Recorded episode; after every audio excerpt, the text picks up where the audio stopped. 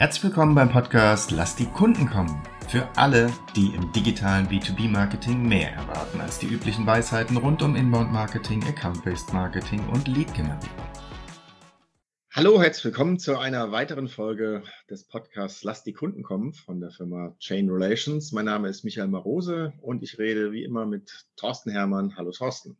Hallo. Wir hatten in einer der letzten Folgen das Thema Inbound Marketing als Lead-Generierungsmethode besprochen. Es gibt aber auch ein paar andere Methoden. Einen davon schauen wir uns heute genauer an, und zwar das Thema Demand Generation. Demand Generation klingt erstmal, ja, okay, was muss ich da machen, verstehe ich nicht, aber es hat was damit zu tun, wie die Reaktion im Außen gewesen ist auf die verschiedenen Maßnahmen. Würdest du da mal in der Tiefe drin eingehen, was so der, der Grundsatz von Demand Generation ist? Also was steckt dahinter?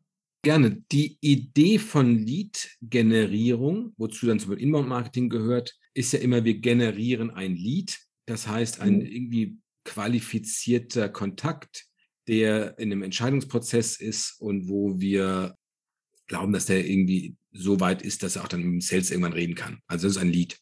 Ja. Und Demand bedeutet ja nichts anderes als Nachfrage. Das heißt, wir generieren Nachfrage, was natürlich am Ende des Tages auch ein Lied sein kann. Aber letztendlich ist der Ansatz ein bisschen breiter, also auch wirklich nicht mehr also in der Marktbearbeitung. Ja, wir versuchen auch Kunden zu gewinnen, die noch nicht suchen, ja, sondern die irgendwie sich für bestimmte Themen, also alles Neue im IT-Security-Bereich oder sowas interessieren.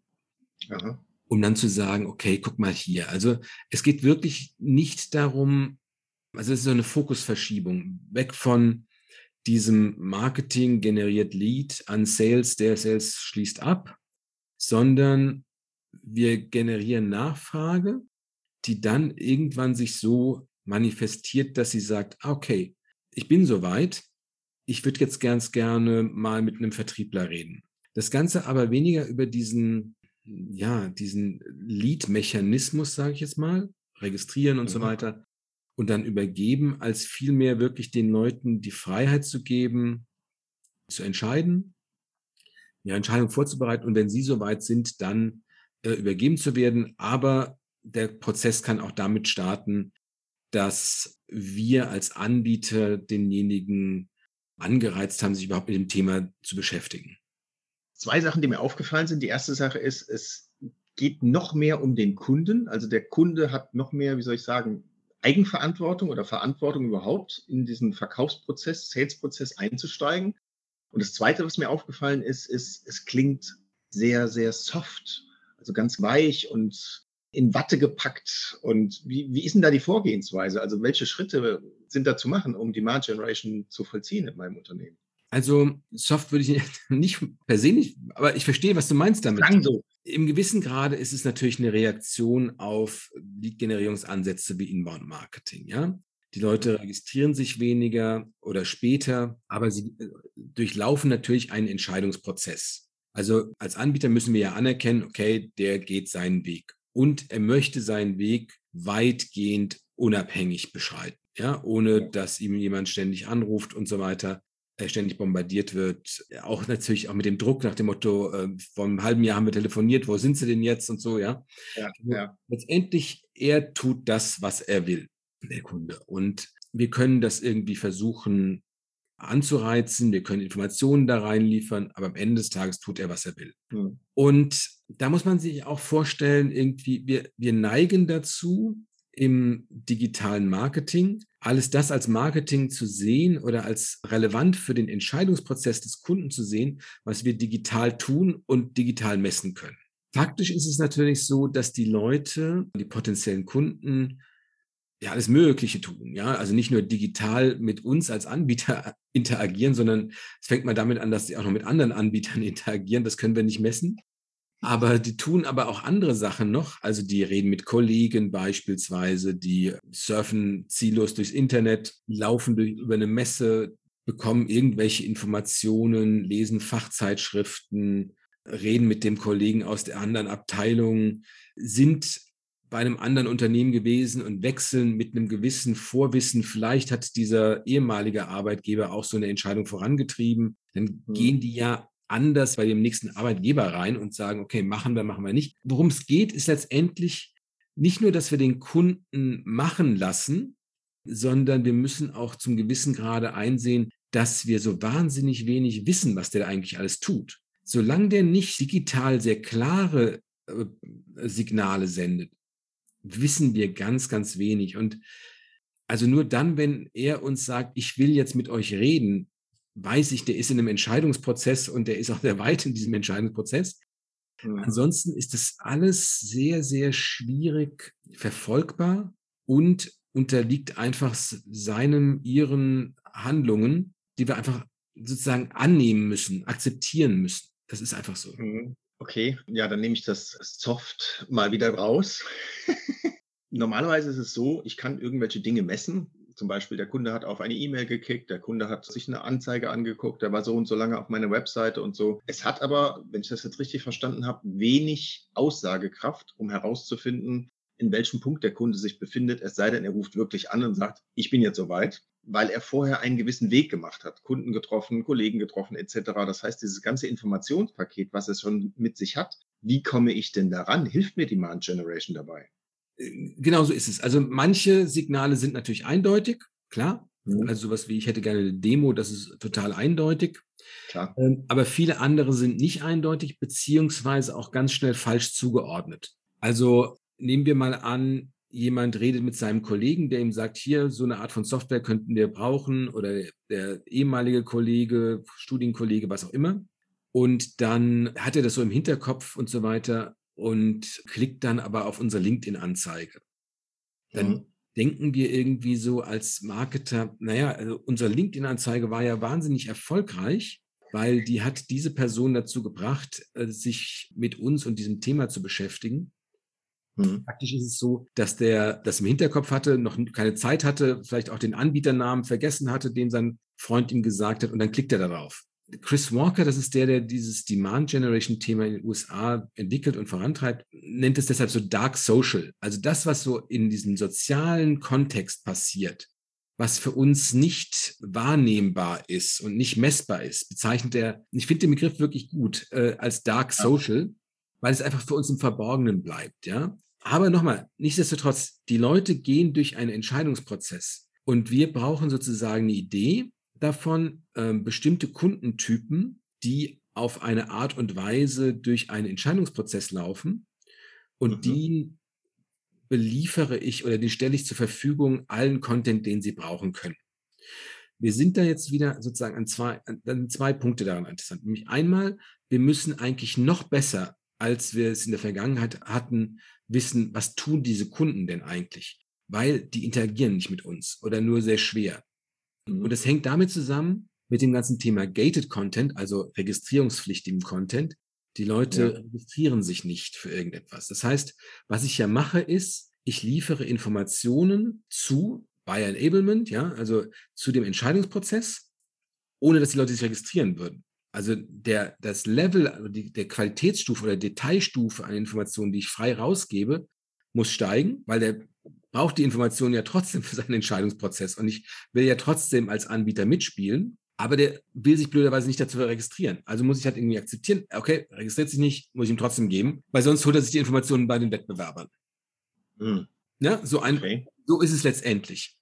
Ja, also bei Inbound Marketing, um es mal in einfachen Worten auszudrücken, ist es so, tu mir was Gutes, dann tue ich dir auch was Gutes. Das heißt, du kriegst das, das White Paper, dafür bekomme ich deine E-Mail-Adresse und kann dann weiter auf dieser Basis mit dir quasi kommunizieren über Nurturing. Und bei Demand Generation klingt es so, als ob ich erstmal viel gebe, viel gebe, um den Kunden ja, wie sage ich, ein gutes Gefühl zu geben, dass er bei mir an der richtigen Stelle ist, ich ihn nicht halt mit diesem Gate-Marketing nerve und er dann zu mir kommt, weil er sich so gut aufgehoben hat, äh, aufgeführt gehoben hat und gleichzeitig die Informationen, die auf seinem Entscheidungsweg notwendig sind, von mir bekommen hat.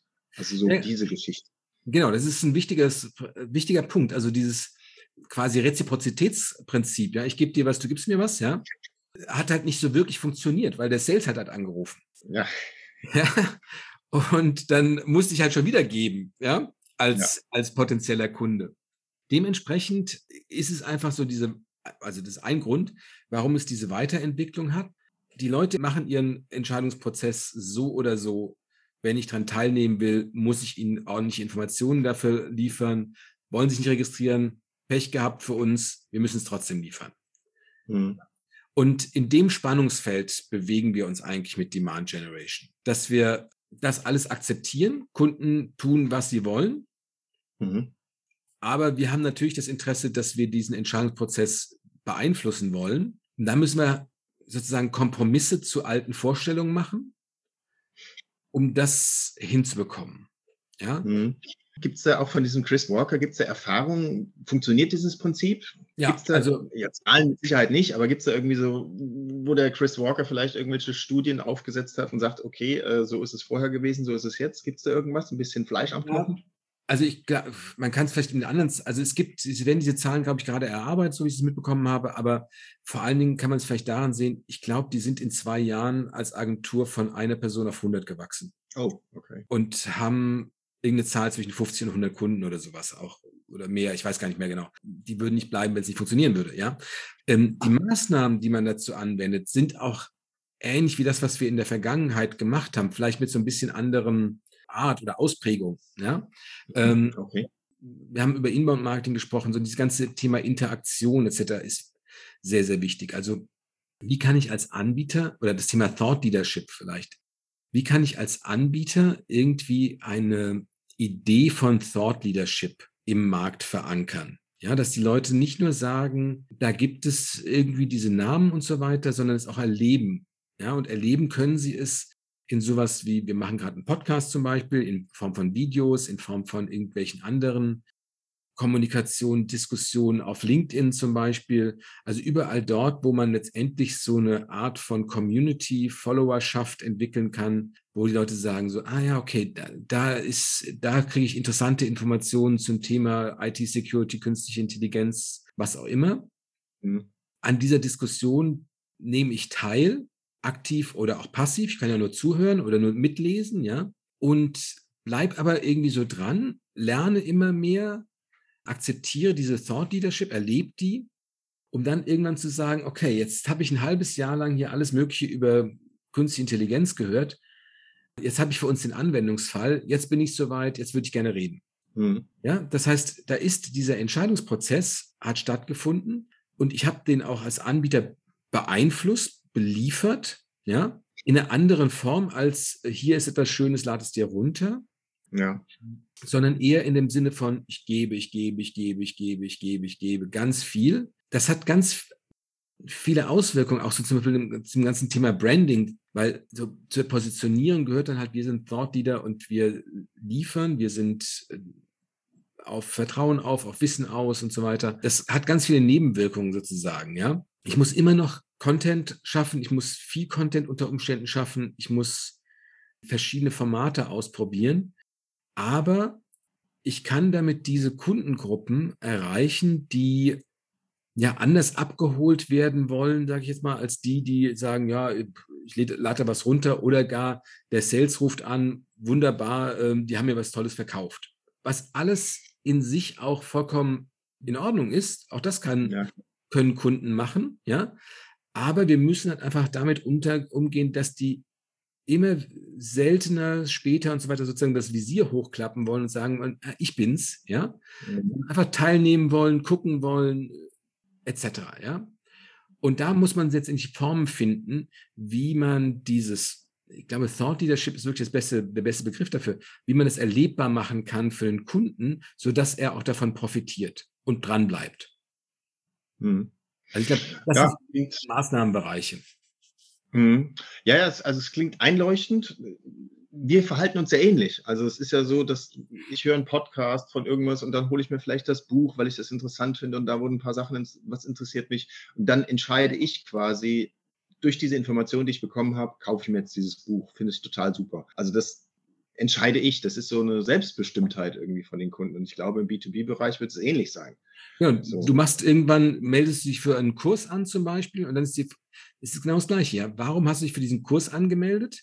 Weil du auf die LinkedIn-Anzeige geklickt hast. Aber die Tatsache, dass du seit einem halben Jahr vielleicht den zugehörigen Podcast gehört hast, das kann ich nicht messen. Also ich kann messen, wie viele Leute den Podcast hören, aber ich kann nicht herausfinden, dass du das bist. Ja, klar. Und bei einem Buch kaufen kann ich es auch nicht. Ja, also man muss ja mal überlegen, du hörst ein halbes Jahr einen Podcast, was für eine Beziehung du zu einem Anbieter dadurch aufbaust. Mhm. Und dann klickst du auf eine Anzeige und die glauben, die Anzeige hätte den Ausschlag gegeben. Anzeige war es. genau, ja. Und, und genau das ist die Problematik von diesem Dark Social. Ja, da, man würde ja immer sagen, ja, der Podcast hören irgendwelche Leute, wir wissen nicht wer, äh, wir sehen keine Conversions, vollkommen unsinnige Marketingmaßnahme, ja. Dabei könnte es sein, dass 90 Prozent der Kunden über den Podcast gewonnen werden, aber dann auf irgendwelche LinkedIn-Anzeigen klicken oder halt die Webseite aufrufen und da sagen, woher haben sie erfahren äh, im Internet oder keine Ahnung, oder mhm. äh, mit einer Aussendung und du hast nie eine Aussendung gemacht oder also alles Mögliche ist da an, an, an Unschärfe drin. Ja. Wir müssen halt Unschärfe akzeptieren auch zu einem gewissen mhm. Grade. Ja, also über, wo wir sinnvoll messen können, ist total fantastisch. Aber ansonsten müssen wir, glaube ich, eher die Kunden besser verstehen im qualitativen Sinne und ja. dann halt das aufbauen, was die gerne hätten, was die brauchen und nicht auch Maßnahmen abschmettern, nur weil wir sie nicht messen können. Es ist eine Menge Bewegung im Markt auf jeden Fall. Und ich glaube, auch Unternehmen müssen da mitgehen, dass sie halt von diesen Dingen runterkommen. Ja, ich will alles messen, ich muss Zahlen, Daten, Fakten haben, sondern es gibt auch andere Wege, die letztendlich zum Ziel führen. Chris Walker hat es ja gezeigt, von 1 auf 100, das ist natürlich eine enorme Zahl. Thema Demand Generation haben wir jetzt mal angerissen. Mit Sicherheit kann man da noch tiefer gehen. Vielleicht gehen wir später noch mal drauf ein. Ich freue mich auf die nächste Folge, wenn es wieder heißt, lass die Kunden kommen. Mit Thorsten Herrmann und Michael Marose. Schönen Tag, Thorsten. Danke, ciao. Schön, dass Sie heute eingeschaltet haben bei Lass die Kunden kommen. Sollte Ihnen der Podcast gefallen, freuen wir uns über eine 5-Sterne-Bewertung. Dies hilft anderen, diesen Podcast auch zu finden. Wenn Sie Fragen, Anregungen oder Themenvorschläge haben, kontaktieren Sie uns gerne über www.chainrelations.de. Chain Relations in einem Wort. Sie können sich direkt mit Thorsten Hermann auf LinkedIn vernetzen, ihm folgen und dort an spannenden Themen teilnehmen. Thorsten schreibt man ohne H und Hermann mit zwei R und zwei N. Jetzt sagen wir Tschüss und auf Wiedersehen bis zum nächsten Mal.